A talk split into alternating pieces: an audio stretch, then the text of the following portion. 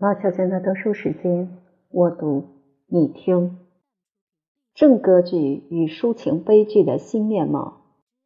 Francesco a r g i l o d i 是有影响的意大利作家及文学批评家，在其论歌剧台本创作的有价值的论文《对歌剧的意见》中，他宣称，歌剧要永远保留下去，就必须周期性的回归自己正确的原则。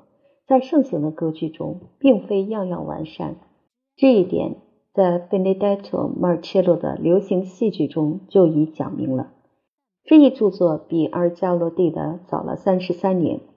如果认为所有这一切都是基于改变音乐进程的文人所提出的学术问题，那就错了。因为音乐家已经准备改善现状了。哈塞体现了风格化的音乐会歌剧。当时正在寻找一个新的台本作家，他最终写了一部名副其实的改革歌剧《皮拉摩与提斯珀》。剧中的音乐、戏剧因素都服从于台本写作计划，而此前这些因素则仅运用于个别音乐形式中。夏尔德布罗斯是法国地方长官，也是敏锐非凡的博学家。第一个为新发现的赫库兰尼姆废墟写专著的考古学家、百科全书撰稿人，为我们描述了1740年左右的意大利歌剧。作为戏剧批评，言辞尖锐，简直似出自后来瓦格纳的歌剧与戏剧艺术。歌剧想集太多的娱乐于一身，反而削弱了自己的趣味性，因此。虽有许多片段令人愉悦，但在我看来，歌剧也有乏味的片段。那是优秀的法国悲剧所没有的。法国悲剧所创造的兴趣是不会偏移的，而是逐渐增长，不中断地把观众从一幕带向另一幕。坚决支持歌剧的人会说，去歌剧院不在乎什么题材，而是去打听歌剧中的各种音乐，观其场面。那更适合于喜剧和悲剧。如果意大利人相信通过选择故事题材便消除了我们自己歌剧中所见到的麻烦，那他们就大错特错了。老实说，他们的一些台本是令人钦佩的，也很有意思。但用叹调固定在每一场景后，与情节无密切关联。这些精致的咏叹调使意大利音乐高高凌驾于我们音乐之上，又造成兴趣的偏移。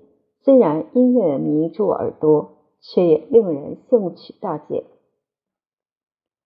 上述这些文字是典型的法国文人和剧作家的批评著述。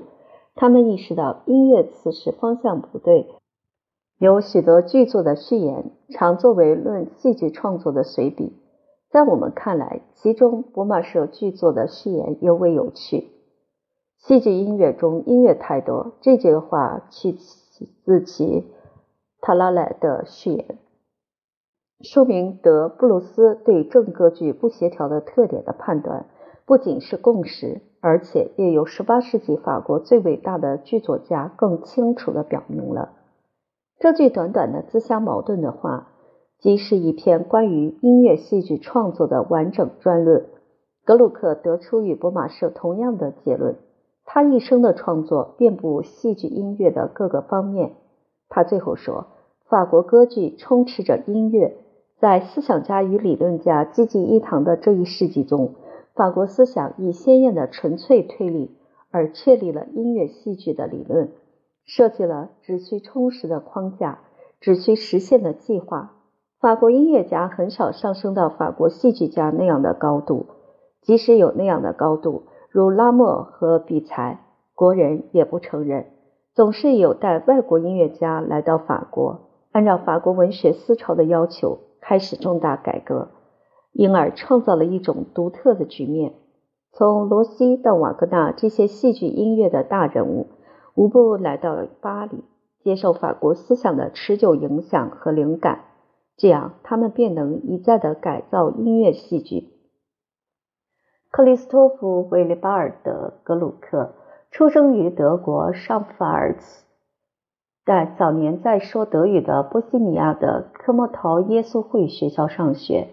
一七三二年在布拉格学大提琴，很可能还跟从包胡斯拉夫·切尔诺霍尔斯基学作曲。车是教书和作曲皆有良好声誉。这位波西米亚方济各会修士受过全面的音乐教育，从其在意大利十七年的积极活动中了解了意大利音乐。在意大利时，他的学生中有塔迪尼。一七三六年，格鲁克在维也纳短暂逗留后，幸运地找到一位赞助人，得以去意大利，在那里师从萨马丁尼，完成了作曲学业。乔瓦尼巴斯。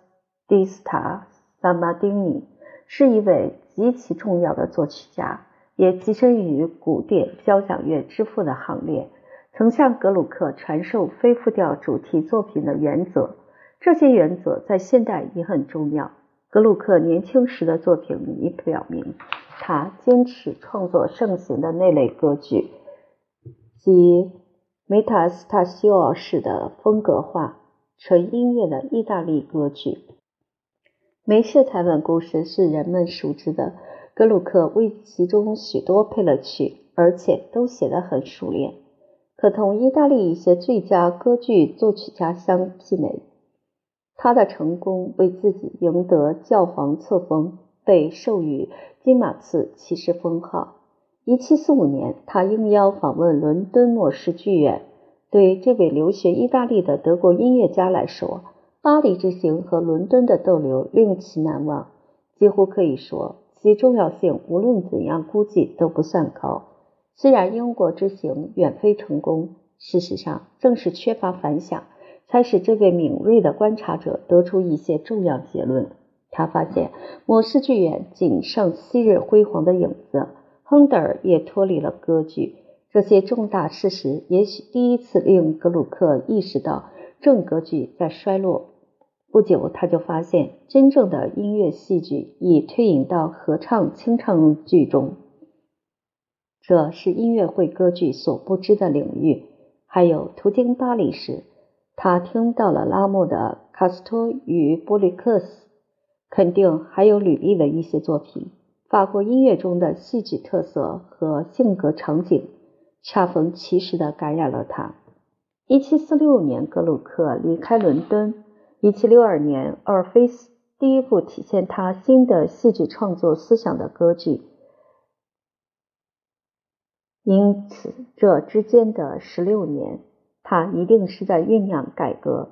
不要愚蠢的坚持认为奥尔菲斯是一时心血来潮的灵感之作，只因在这部崇高伟大的作品之前有部宜人的小型喜歌剧《上当的法官》。在明格蒂歌剧团的三年，不仅给了他宝贵的歌剧指挥经验，也将他带到一些音乐中心，如德累斯顿、布拉格、汉堡和哥本哈根。十八世纪，一个歌剧团指挥不是处理某部分曲目的专家，而应该亲自创作一部分曲目。结果，在这三年。以及在维也纳帝国歌剧院工作的十年间，他创作了大量歌剧。《阿尔菲斯与尤利迪西》（1762 年10月5日）上演于维也纳。这部戏是歌剧文献中最老牌的剧目，曾出现在欧洲每一家歌剧院的告示牌上。然而，这部歌剧成了现代音乐戏剧的象征。分析它，很难无顿于衷。因为它周围有一圈光环，几乎让人没法批评。从纯音乐观点来看，阿尔菲斯的确仅有一种可称为改革的创新，即废除了带羽管键琴伴奏的轻宣叙调，代之以活跃的乐队伴奏宣叙调。然而，我们很快就会看到，这不是格鲁克的发明。歌剧的其他方面。表现了戏剧上逻辑性和古典性的空前统一，这是性质的问题，而不是原则的问题。在格鲁克的音乐手法中，没有确定的变化。作曲家甚至没有强调阿尔菲斯的改革性。当时这部作品中并没有什么特别的东西，会使习惯于正歌剧的观众大吃一惊。尽管表面上没有变化，可是格鲁克慢慢成熟的音乐戏剧观却是存在着的。风格化的正歌剧中没有生气的人物形象被象征的简化了的里程碑式的人物类型所取代，那样他便回到了古代的古典主义悲剧，因为他的古代英雄不是十七、十八世纪装作神仙和英雄的王子或国王。但他们那种英雄气概的，又是夸张的哀婉，却真正具有古希腊那种悲壮的特点。常听说格鲁克将音乐降格到戏剧中次要的地位，使之完全服从于诗歌，这同在瓦格纳歌剧中一样。而且格鲁克还改革了抒情戏剧的整个风格与结构，以使他的音乐适应于所担负的重任。宣叙调和咏叹调不再严格分开，其伴奏又有了另外的意义。因为音乐参与了舞台上的全部活动，音乐承载着戏剧中每一场景、每一细节。凡是咏叹调的垄断被削减了，宏大的合唱似乎以真正的古典的传统总结剧中的事件，乐队成了戏剧中一种因素。哑剧、大型重唱及独立的器乐间奏，皆成为情节的组成部分。第一部宣称改革的歌剧是《Artist》，一七六七年十二月二十六日上演于维也纳，高贵简洁、辉煌壮丽，声调和姿态达到真正古典式的平衡。这一切使这部作品堪同厄利比特斯的作品相比。合唱的运用具有明显效果，因为如同在亨德尔清唱剧中，也用合唱表现情节中的人物。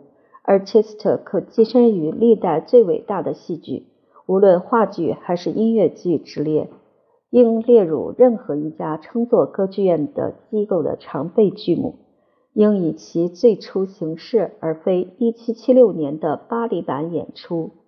在这部歌剧中，格鲁克更深地洞察了音乐戏剧的问题。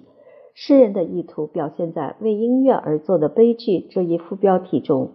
在这部作品中，格鲁克带伴奏的宣叙调使悲剧有可塑性。只有意大利伟大的宣叙调可与之相比。音乐家的任务是专注于用音乐描绘人物，他坚持这一目标，极度认真地遵循诗人的意图。帕里德与艾莲娜是第三部，也是最后一部所谓的改革歌剧。格鲁克这位文学文化巨匠在剧中运用了他那个时代理性主义的精湛方法。若对他在《Our Face》中的意图有什么怀疑，那么《Artist》的序言当时一定排除了所有的误解。我极力约束音乐，加强情绪的表达。遵循剧情的发展，不去妨碍动作，或用画蛇添足的装饰音去抑制动作，以发挥音乐真正为诗词服务的作用。Artist 的著名的序言一向被解释成格鲁克攻入歌剧这一领域，反对无价值的、完全退化的抒情戏剧形式。我们谴责正歌剧和抒情悲剧，援引格鲁克作为用。音乐真正刻画人物的第一人，作为终结履历和拉莫成就作品的人，这样做其实极不公正，同时也歪曲了音乐史。可惜，在广为流传及影响的参考手册中，这样的评价比比皆是。这是对格鲁克之前浩瀚的歌剧文献茫然无知的结果。无需提及蒙特威尔第、斯卡拉底或亨德尔。至少人们还知道他们歌剧的片段。对音乐文献，我们若有近乎美术与文学那样的知识与鉴赏力，就会敬仰改革者格鲁克同时代许多歌剧作曲家的作品。没有这些作品，便出不了格鲁克、莫扎特、威尔第及其他歌剧巨匠。人们对这些作品是否会感兴趣？牛津音乐之友。这样的现代出版物对其提出质疑。世界可能对这些曾一度风行的东西逐渐再次发生兴趣，但更可能的是，仅仅因有历史头脑的行家的兴趣，这些作品才不时的得以重新上演。几乎难以置信，人们斥巨资购买中世纪画家的袖珍画，出版文艺复兴诗人诗作的摹本。国家剧院上演复辟时期和路易十四鼎盛时期剧作家的作品，并为其伟大传统而自豪。而在这么一个时代，我们处理自己宝贵的音乐遗产，竟然无法确定其内容与价值。写歌剧那些讽刺与滑稽模仿之作中的人性特点，实在难以抗拒，甚至连受害者都真诚地加入了欢笑的合唱。加鲁皮为威尼斯写了一部狂欢节歌剧，其对象是威尼斯百姓。同时，犹太隔离区上演了一部犹太滑稽剧，受到那些生活风俗遭讽刺的人们的极大欢迎。杰歌剧以其栩栩如生的人物塑造、生动的配器以及重唱与中场，表明如何拯救僵化的正歌剧及其大师。佩雷斯的索里马诺，特拉德拉斯的阿尔塔瑟斯，约梅利的迪朵内，特拉埃塔的伊菲基尼在陶丽德，仅提及几部，他们在音乐戏剧史上都有后人无法超越的几场戏，寥寥数笔就描绘出人类心灵的痛苦与欢乐，其艺术之完美。十九世纪嘈杂的大歌剧根本无法企及。就持续的戏剧性场景而言，格鲁克无法同这些大师相比。他们只是没有格鲁克的艺术洞察力和完整性，因而往往认可对歌剧的损害。比较他们同格鲁克这样两类不同的戏剧性场景，表明这位德国大师甚至没有打算仿效他的这些前辈。他肯定知道。自己的气息太短，应付不了完全的音乐创新以及维持这些创新所需的力量，而情愿写完美的短歌。但他极好的艺术感找到了纠正自己缺点的方法。他告诫自己写组合性的短曲，以利都奈罗式的器乐段或乐队宣叙调连续接。结果最后真的成就了大型的音乐形式。改进歌剧台本的戏剧性，这只是格鲁克改革的一半，另一半是音乐方面，如吸收谐歌剧和喜歌剧的重唱技巧，抒情悲剧的合唱技巧，以及新兴的意大利式德国器乐。显然，在各方面，格鲁克都依靠其前辈和同行，以此贯彻其音乐改革。在抒情悲剧中，已经去除了轻宣叙调。吕丽也早就用乐队伴奏宣叙调，虽然方式很简单。《奥菲斯》中的哑剧因素显然是法国式的，来自法国早期的歌剧芭蕾。《奥菲斯》的合唱来源很明确，其痛哭的合唱可追溯到拉莫的《卡斯托尔》和伯吕克斯。愤怒的合唱出自特拉埃塔的《伊菲吉尼》，而回声合唱则源于佩雷斯的《索里马诺》。《Artist》中的神域部分，来自威尼斯歌剧中的幻影场景。现代观众已从莫扎特《唐乔瓦尼》从舒伯特的《死神与少女》中看到这一场景。写歌剧在格鲁克作品中未见表现，但他通过比较法国喜歌剧的进化，探索了音乐喜剧的整个领域。他从惯常的收集流行时事歌曲开始。写出充满人性的喜剧，改邪归正的酒鬼，上当的法官，尤其是不期而遇，不仅是他生涯的插曲，也是极有意义的作品。没有这些作品，也就无所谓后来的改革歌剧。从这些作品中所获得的完美技能、恰当的比例感、塑造人物的力量，令整整下一代歌剧作曲家受益。所有这些事实。都要求审视格鲁克改革在音乐方面所依赖的众多作品。意大利作曲家中第一个注意哲学家所倡导的新戏剧艺术理论的，是出自杰出的那不勒斯协歌剧乐派的尼科洛·约梅利。他的启蒙老师是菲欧和莱欧。他的第一部歌剧《爱的过失》表明他是有前途的作曲家。几年内，他变成了意大利有声誉的大师之一，极受哈塞及其他音乐戏剧巨头的推崇。这位颇有名声的作曲家长期在斯图加特担任宫廷指挥。回到意大利后，受到国人的严厉批评，称他完全被日耳曼环境所改造，如同拉莫被其同胞责备为创作学者音乐一样。但约梅里对乐队伴奏宣叙调极佳的戏剧处理，却使其同胞不知所措。他意识到宣叙调极适于紧张的戏剧情节，因而把伴奏、简单的乐队支持发展为刻画人物的工具，生动、富于表现力而又灵活，有效的支持人生自由洒脱的戏剧表现。他的同胞其实没看错，因为他们发现其音乐中有新的乐会。约梅利对德国器乐的了解，支撑着其极佳的戏剧感。可以毫不夸张地说，18世纪音乐史余下的进程，主要是由这位意大利作曲家所推动。若无他参与，古典乐派的交响乐大师们也许会引发完全不同的转机。另一方面，若无器乐支持，约梅利能否创造出极富表现力的乐会？恐怕也是个疑问。后来又出了一位意大利大师，更令怀疑新乐会的传统派迷惑不解。而且他还将这种乐会发展成一种风格。此人即托马索·特拉埃塔，另一位那不勒斯作曲家。他熟悉写歌剧的重唱技巧，将其用于正歌剧。在他的作品中，意大利人悠久自然的音乐戏剧天性。凭借声乐炫技，克服了音乐戏剧一时的不景气。他重新创造了戏剧合唱的歌剧。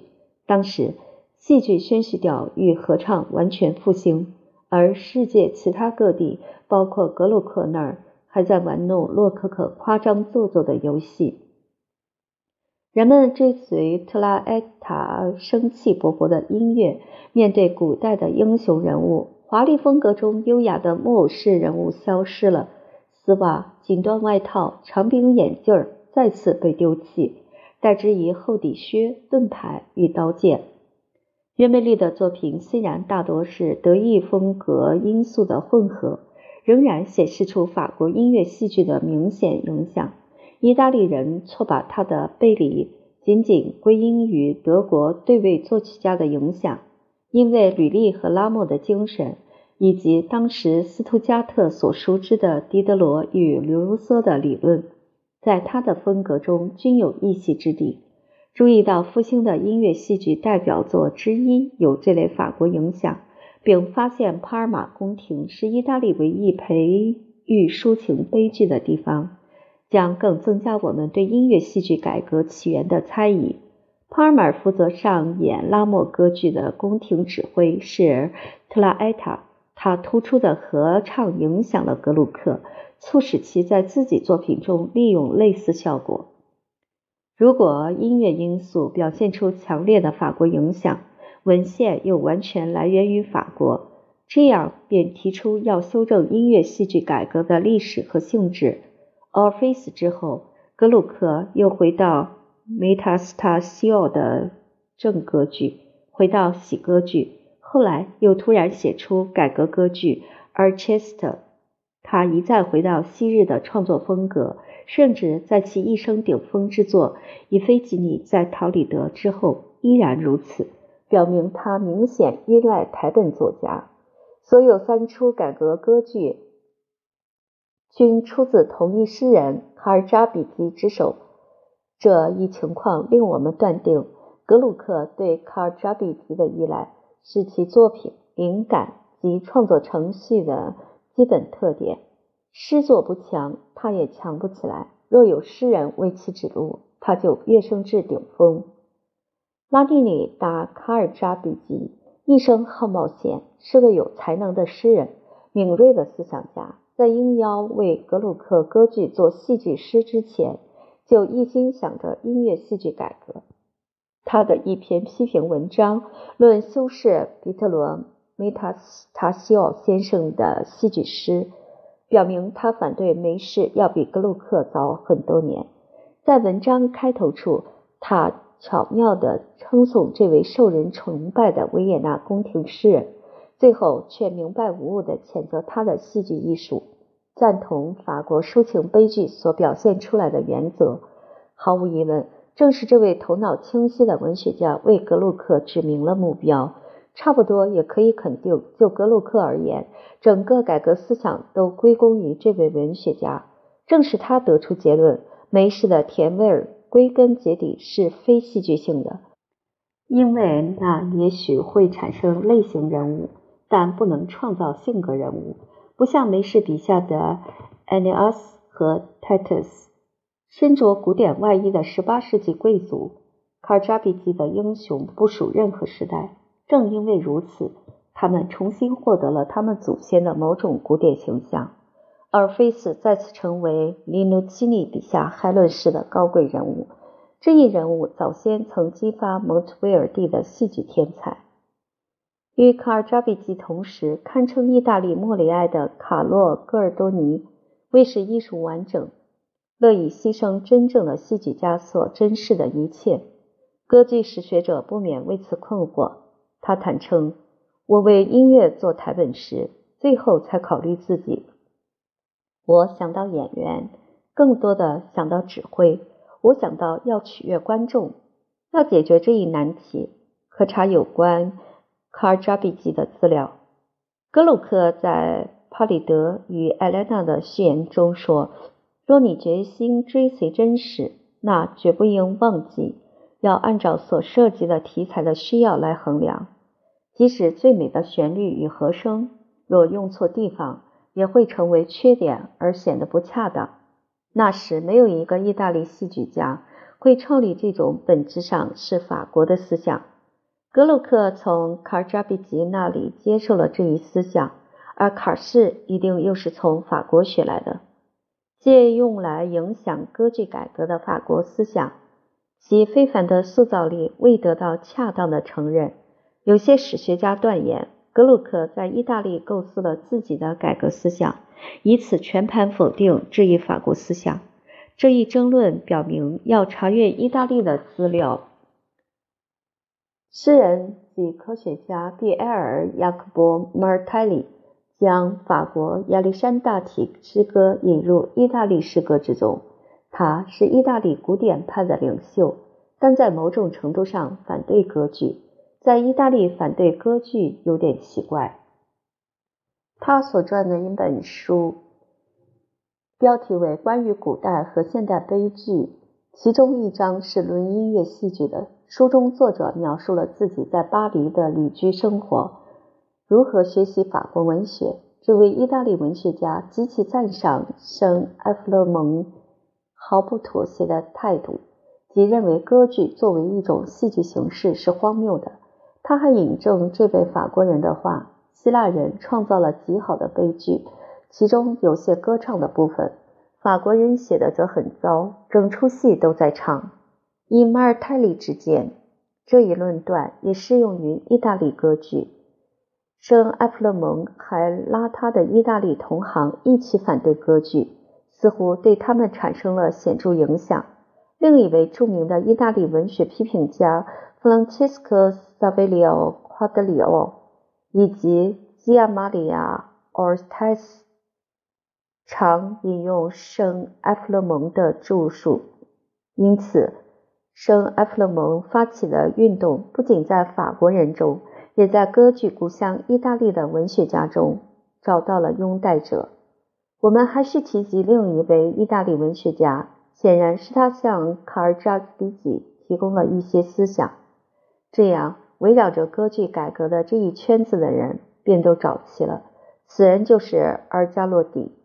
他说：“歌剧周期性变化是好事。”这句话开拓了歌剧领域，其论歌剧戏剧艺术的论文。直到今日仍不失新颖中肯。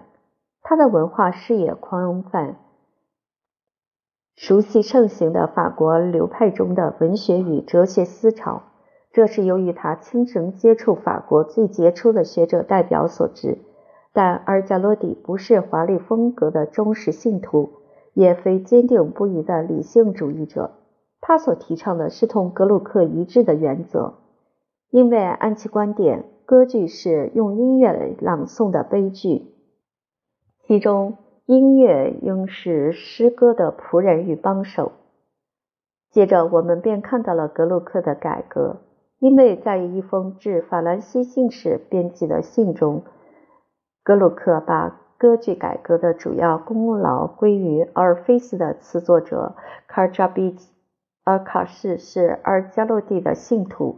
这不仅是出于礼貌，格鲁克一生的创作显然都依靠这位诗人。在七月空前繁盛的年代，格鲁克对其各种形式的贡献仅限少数作品。对教堂音乐，他完全没兴趣。戏剧抒情风格之外的抒情音乐曾对他产生吸引力，但已是在他年事已高的时候。德国启蒙诗人克洛普施托克的颂歌给他提供了高品位的抒情诗。格鲁克在维也纳的追随者并不很多，因为写歌剧垄断了观众的所有注意力。1765年后，甚至取代了写歌剧。作为阿尔菲斯的作曲者。他也并未促进对音乐戏剧的欣赏，公众仍不来看这些演出，因此后来迪鲁莱劝他去巴黎，并要法兰西歌剧院接受这位大师。因为经过成熟的考虑，他已得出结论：意大利人偏离了正确的艺术道路，这样他便担当起影响命运的力量。而抒情悲剧则在等候着改革。随着帕里德和艾莱娜的上演，正歌剧的改革完成了。然而，作曲家虽然生活宽裕，过了大多数人从事艰难事业的年龄，却在竭尽全力争取获准进入巴黎的歌剧院。他遇到了困难，去求昔日的学生皇太子妃玛丽安托瓦内特。这位前哈布斯堡公主为她尊敬的老师出面干预。伊菲吉尼在奥利德1772年作于法国，1774年4月19日上演于皇家音乐院。这出戏之后是阿尔菲斯和阿尔切斯特的法国改编本，还有三部新作《阿尔米德》、《伊菲吉尼在陶里德》以及不太重要的《埃克与纳克索斯》。伊菲吉尼的第一版系格鲁克作于维也纳，而第二次谱曲无疑是杰作。之后因没有真正的诗人的指引，作曲家恢复到比较传统的创作方式。在两度创作伊菲吉尼之间，有些东西似乎令研究这位改革家生涯的所有人都感到吃惊。他用了一个旧本子——基诺的《阿尔米德》，而且已由履历谱过去。这远非讨好之举，而是表明大师这样做是理智的。他勇闯虎穴以复兴抒情悲剧，至此已很清楚，集德国人、法国人及意大利人三种身份于一身的格鲁克，为什么最终注定要实行这一综合。抒情悲剧中极其戏剧性的合唱歌剧，展示于。普拉埃塔作品中类似的意大利风格，二者实际并不对立。他们所需要的只是消除稀有性，重新引入戏剧的连续性。研究一下两部《阿尔米德》，便可感觉到格鲁克试图回到抒情悲剧的源头，因为这位德国音乐家并不把自己局限于戏剧中基诺的那部分，他还借用了吕利的一些音乐。能盖过格鲁克伟大的歌剧在巴黎所获成功的，只有这些歌剧所造成的争议。为古典派的代表人物，如拉尔普和马蒙泰尔，他们怀疑的看着这些新鲜玩意儿，但一些开明人士满怀热情的来予救援。反对派怂恿写歌剧大师尼古拉皮奇尼来巴黎，以其才能援助反。格鲁克的运动，这样结构剧之争又恢复了往日的激烈。令人怀疑的是，这位意大利作曲家是否完全意识到人们为什么利用他？他那雅致的抒情性，同其德国对手的戏剧性悲怆相去甚远。皮吉尼是18世纪末特有的资产阶级人文主义的早期艺术家之一，因而绝非偶然。其最佳作品《好姑娘》的台本，基于这一思潮的文学代表人物塞缪尔·理查森的小说《帕梅拉》，由戈尔多尼改编成歌剧台本。这位天才作曲家因参加了格鲁克派与皮切尼派之争，而受到后人极其不公平的对待。虽然两位作曲家超然于敌对力量的喧嚣之外，互相尊重。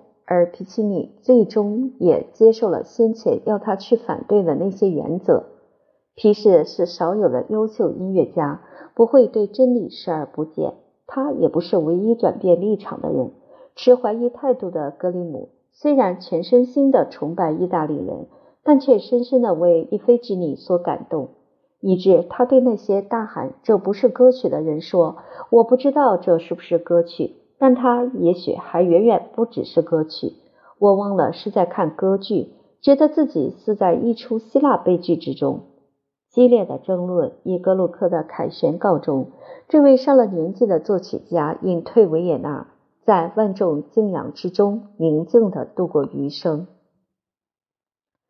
圣奥宾以胡东所塑格鲁克半身像为蓝本，创造了一幅石刻画。旗下有这样的铭文：“较之散人，他更喜欢缪斯。”这是对这位艺术家最恰当的颂词。能像他那样献身缪斯的人微乎其微。格鲁克和瓦格纳之间的类似，似乎基于上述同一句格言，但类似是表面上的，因为这两位作曲家几乎无共同之处。瓦格纳不断让乐队主宰自己的戏剧艺术观。他的音乐很少求助于格鲁克那样抒情的情感交流，也看不到格鲁克作品中深厚的古典主义线条。瓦格纳极其尊崇阿尔菲斯的作曲者，主要是因为他发现格鲁克是第一个反叛意大利传统的德国大师。但在格式的同时代人中，有一个同他极相像的人，而且很杰出。此人即埃弗莱姆·莱辛。他是戏剧家而非音乐家，这点似乎是恰如其分的。诗人莱辛和批评家莱辛的根子都在相同的思想土壤里，虽然开出的花不同。他论戏剧和艺术的文章是最早富有创造性的批评。他把莎士比亚的精神同希腊戏剧的精神调和起来，为现代戏剧解放了舞台。由于他的努力。法国古典戏剧的形式准则，以便成为人性永在的情境。莱辛第一批戏剧创作无懈可击，但他风格化的精神使其剧中主角处于一种真空状态。然而，从米娜风巴尔赫姆开始，就有深思熟虑、令人信服的变化。这种变化在艾米莉亚·加洛迪。和智者纳旦中变得极其强烈。在那些戏里，我们看到这位导演及诗人站在场景后面，以其巨大的智力算计着：若要将其剧中人物的激情调到沸点，然后再将他们逼至灾难的结局，需要何种程度的热量？如同莱辛，格鲁克有突出的批评才能，能准确无误地辨别好坏。如同莱辛。他能扬长避短，如同他杰出的文学同行。他表现出男子汉的沉着、勤奋和正直，如同莱辛。他没有同自己能力相称的原创力，但有一种艺术感。通过审视材料，这种感觉会产生创造力，并把这样获得的知识的结果转化成艺术作品。在这一过程的结果之中，我们看不到全新的价值观。只是完成某些长期追求的东西。若把莱辛和格鲁克同他们的艺术家同行相比，两人的类似又很明显了。作为诗人，克洛夫施托克和维兰德显然比莱辛更具潜在的创造力。拉莫和特拉埃塔是绝对的音乐天才，亨德尔的戏剧气息无疑也都胜过格鲁克。可仍是莱辛给了德国文学期待已久的现代戏剧，而格鲁克则给了全世界现代音乐戏剧。莱辛的戏剧在德国剧院的常备剧目中是最老的。而格鲁克的歌剧则是更加国际化的歌剧世界中最老的。人们不知道是什么因素使这两位性格宁静的艺术家得以成为他们各自艺术的改革者和鼓吹者。答案是，他们的创作过程是阿波罗气质的，澄静而清晰，完全不同于狄俄尼索斯式的天才狂放、沉湎于灵魂中的创造冲动。